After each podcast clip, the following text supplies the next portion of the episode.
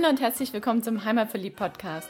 Der Podcast mit den besonderen Tipps für dein Wochenende in Stuttgart, in der Umgebung und auf der Schwäbischen Alb. Hier findest du das Passende zum Abschalten, Kraft tanken, Spaß haben, für Bewegung und Entspannung und Tipps und Tricks, was du alles dafür brauchst. Wir sind Susi und Frank Reiser, deine Hosts für diese Podcast-Episode und wünschen dir viel Spaß beim Reinhören und später beim Aufstöbern des Besonderen.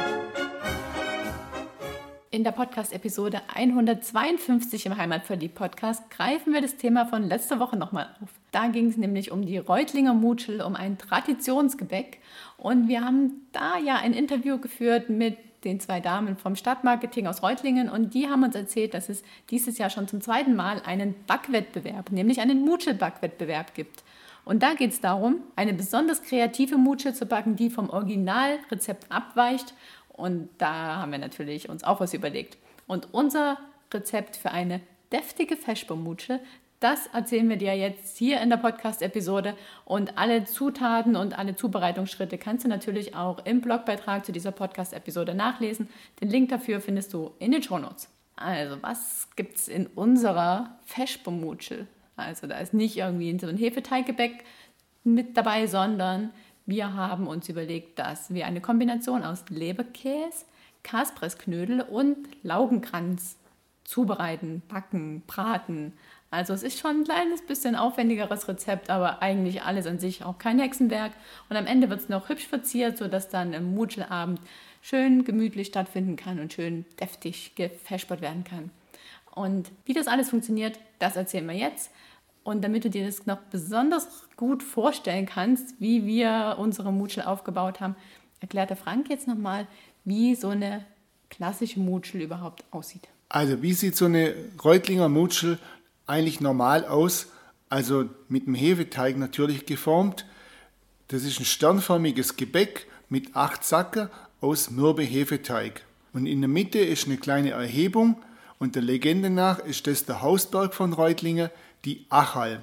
Und um die Achalm herum, da in der Achalm, da soll eine Goldkette vergraben sein. Und die wird ringsrum um die Achalm gelegt, also auf der Mutschel dann halt. Und unter die acht Sacker, die sozusagen die, die Basis bildet, das sind die Hauptzümpfe. Das soll die acht Hauptzünfte symbolisieren von Reutlingen. Und je nach Größe von der Mutschel, also je größer das die wird, ist die oder kann man die detailreicher verzieren und dann kann man auch auf der Zacke äh, verschiedene Kleinigkeiten dann darstellen. Wenn man nur so eine handgroße Mutschel hat, dann geht es natürlich nicht bei so einem Hefeteig. Und der Mutscheltag, der ist immer der erste Donnerstag nach Dreikönig und da wird dann die Mutschler verwürfelt oder mit Spiele gespielt und der Gewinner erhält dann die Mutschel als Preis sozusagen. Und Geschichte und Rezepte und Spielideen dazu haben wir ja schon bereits in der Podcast-Episode HVP 151 geteilt. Und anhand dieses Aufbaus von der Mutschel haben wir auch unsere Mutschel aufgebaut. Also diese acht Zacken oder die acht Zünfte, die formen wir mit unserem Rezept aus Leberkäsbrät. Also, also das bildet die Basis bei uns. Genau. Die Achalm, also den Hausberg von Reutlingen, die formen wir aus Kaspressknödelteig. Da müssen wir ein bisschen schummeln. Da müssen wir ein bisschen schummeln, denn sonst lässt sich das einfach nicht handeln. Also eigentlich müsste das ja ein Berg an sich sein, aber wir teilen den in zwei Teile auf. Und die Goldkette, die ja unter der Achalm vergraben sein soll, die haben wir einfach aus Laugengebäck gebacken. Also selbstgebackenes Laugengebäck. Und alle die Teile dann zusammengesetzt ergibt unsere deftige Feschbermutschel. Also von allem was dabei, auch genügend Leberkäse und genügend Beilage. Und jetzt erzählen wir euch, wie der optimale Zubereitungsablauf ist. Weil wir haben jetzt nicht nur einen Teig, den formen wir und schieben in den Backofen. Das wäre jetzt so einfach. Jetzt haben wir drei Teile. Und ein Teil davon ist der Laugeteig, der muss erstmal zubereitet werden. Und solange der dann geht, kann man dann den Knödelteig schon mal zubereiten. Und dann macht es natürlich Sinn, schon mal auf dem Backblech den Leberkäse auszubreiten und zu formen. Also den, das ist dann so eine Zentimeter, anderthalb Zentimeter, je nach Menge von Leberkäse, das man nimmt. Also bei uns war es so etwa anderthalb Zentimeter dick.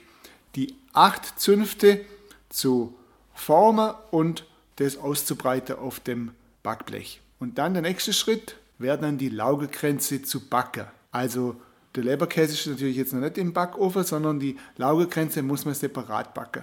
Und wenn die dann fertig sind, dann kann man den Leberkäse in den Backofen schieben.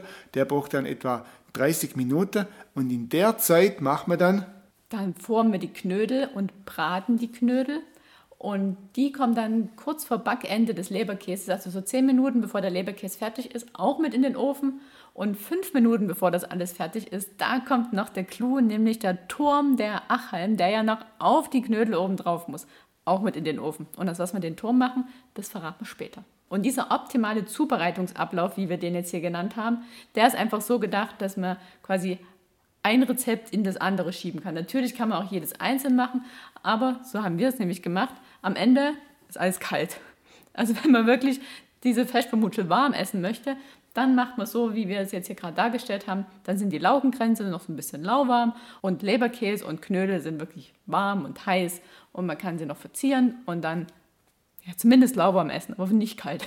Ja, und jetzt kommen wir zu den drei einzelnen Rezepten, die stellen wir jetzt vor. Und von den Zutaten her haben wir uns überlegt, wir nehmen so viel Zutaten, dass es zwei fertige Mutschel werden. Das sind dann so ungefähr fünf bis sechs Portionen zum Verputzen. Und wie beim optimalen Ablauf gerade schon beschrieben, fangen wir mit den Laugenkränzen an. Die Laugengrenze soll ja die Goldkette darstellen. Also da muss man dann erstmal einen Hefeteig machen der aus 190 Gramm Weizenmehl Typ 405 besteht, 10 Gramm Hefe, das ist ein Viertel Würfel, dann ein bisschen Zucker, Butter, halber Teelöffel Butterschmalz, ein bisschen Salz und 100 Milliliter lauwarmes Wasser. Und für die Lauge braucht man dann noch 2 Liter Wasser, 2 Esslöffel Salz und 3 Esslöffel Natron. Kleiner praktischer Hinweis, wir haben beim Real versucht, Natron zu kaufen. Es ist uns nicht gelungen, trotz dass es ein mega großer Supermarkt war, gab es dann nur mini, mini, mini Mengen. Aber wenn du kein Natron daheim hast, dann geh zum DM. Da gibt es große Packungen und da kann man dann noch ordentlich Laugengebäck draus backen. Das Rezept stammt übrigens von der Gerda Götz aus dem Buch Etwas Gutes, unsere Lieblingsrezepte vom Obst- und Gartenbauverein Böttingen. Also, wenn du Interesse daran hast, an dem Buch selber, da sind ja viele Kuchen drin, kannst du dich gerne an den Obst- und Gartenbauverein Böttingen wenden. Das Buch gibt es nämlich nicht bei Amazon und auch nicht bei uns und auch nicht in irgendeinem Buchladen. Das war so eine Sonderedition, die der Verein jetzt über, für Weihnachten für die Mitglieder gemacht hat. Und wir hatten Glück und haben das zu Weihnachten auch geschenkt bekommen. Von meiner Mutter. Genau. So, also zurück jetzt aber zu den Laugengrenzen. Alle Zutaten für den Teig werden zum festen, glatten Teig zusammengefügt und an einem warmen Ort 60 bis 70 Minuten lässt man das dann gehen.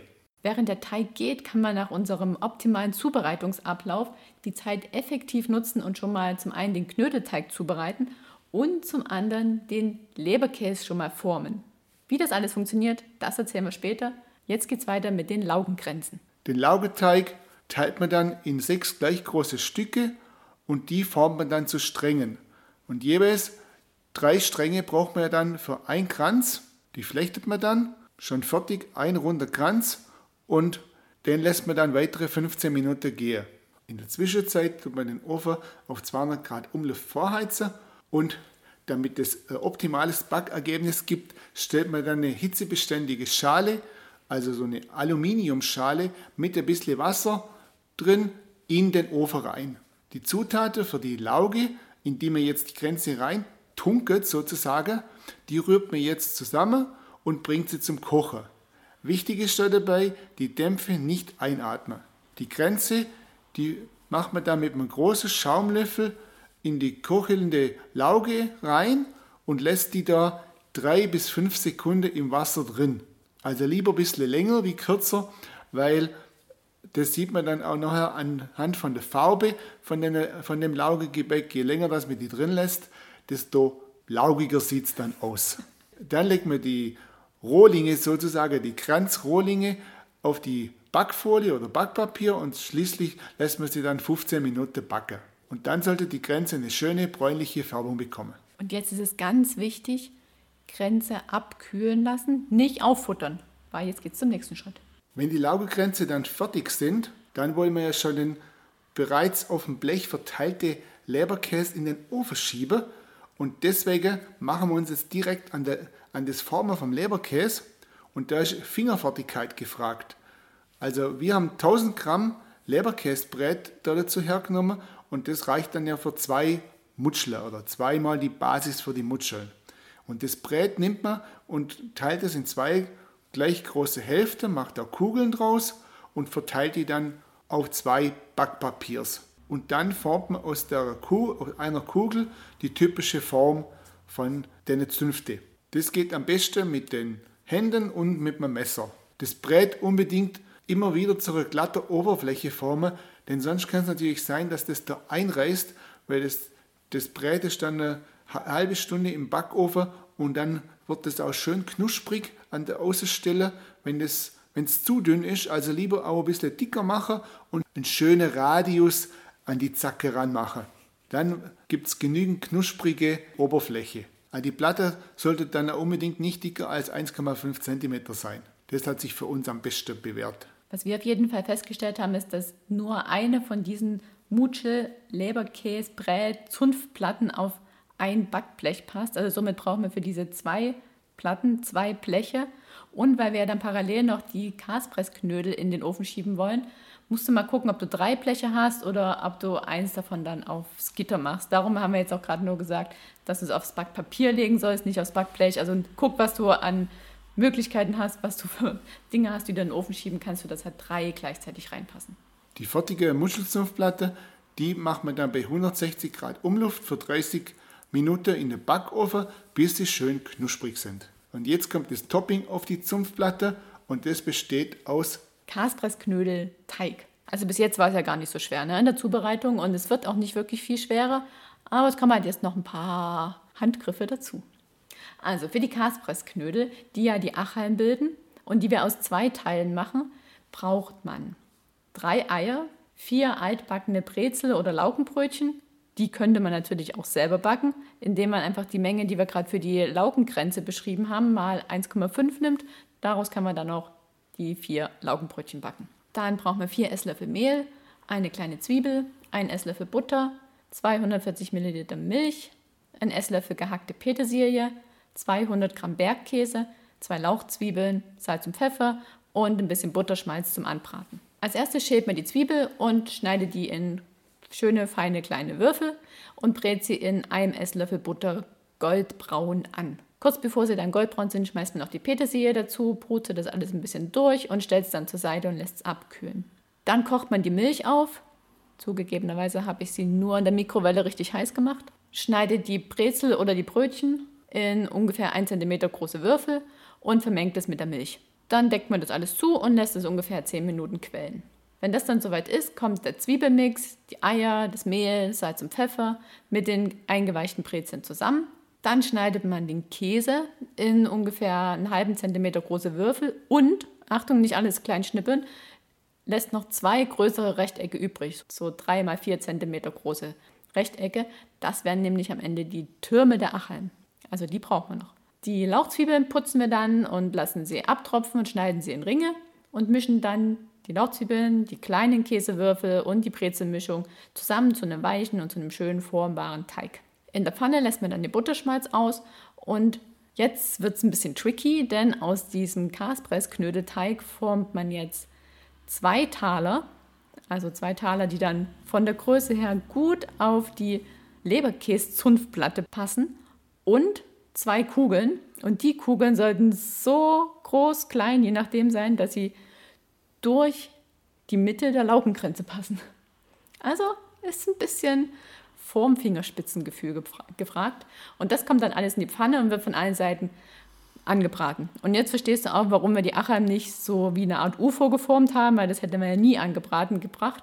Zwei Taler und zwei Kugeln, das kann man schon eher mal anbraten. Und wenn das dann alles ringsrum schön angebraten ist, dann kommt es auch wieder auf ein Backblech und mit rein in den Ofen, wo ja schon die zwei Leberkäse-Zunftplatten drin sind. Und da bleiben sie dann zehn Minuten drin und garen nochmal richtig schön durch. Und nachdem sie fünf Minuten drin sind, da kommen noch diese zwei Achalm-Turm-Käsewürfel auf die Kugeln oben drauf. Und da musst du immer mal gucken, dass die nicht zu sehr verlaufen, weil am Ende soll schon noch die rechteckige Form erkennbar sein. Aber ein bisschen angelaufen sollte der Käse auch sein. Also da ist ein bisschen Ofenbeobachtung gefragt. Ja, und wenn dann alles fertig ist, Ofen aus, alles raus, dann geht es ans Zusammenbauen. Ja, dann findet die Hochzeit statt sozusagen. Als erstes kommen die Leberkäse-Zunftplatten, also die Basis natürlich, auf einen großen Teller oder auf ein großes Holzbrett. Und dann kommt der Knödeltaler und die Knödelkugel mittig oben drauf. Und die Zünfte, also der Leberkäse, wird dann mit Senf nur dekoriert. Da kann man jeden Senf nehmen, den man mag und den man hat. Also scharfen Senf, mittelscharfen Senf, Kräutersenf, was auch immer das Herz begehrt und der Kühlschrank hergibt. Und dann obendrauf kommen die Laugenkränze. Bei uns ist der Laugenkranz jedoch so groß, dass er quasi die Zünfte komplett verdeckt hat. Darum kann man den natürlich auch dazu reichen. Aber optimalerweise passt er jetzt genau drauf. Die Kugel kommt in der Mitte durch, der Acher Käsewürfelturm liegt oben drauf und dann kommt noch das Topping. Dann kommen noch ein paar saure Gurke und Salzpressler zur Dekoration dazu. Und denke ich, ist für jeden was dabei, um da satt zu werden. Genau, selbst die Vegetarier könnten ja nur die Knödel essen und die Leberkäseplatte den anderen überlassen. wie auch immer, man kann es jetzt alles wieder auseinandernehmen und essen oder man kann es schön wie einen Kuchen anschneiden. Sieht auch echt dekorativ aus. Und wenn man noch ein bisschen Senf zwischen den Knödeltaler und die Knödelkugel macht, dann hält es auch besser. Also dann wünschen wir viel Spaß beim Nachkochen. Beim Experimentieren. Und beim Mutscheln. Beim Mutscheln und beim Festsparen.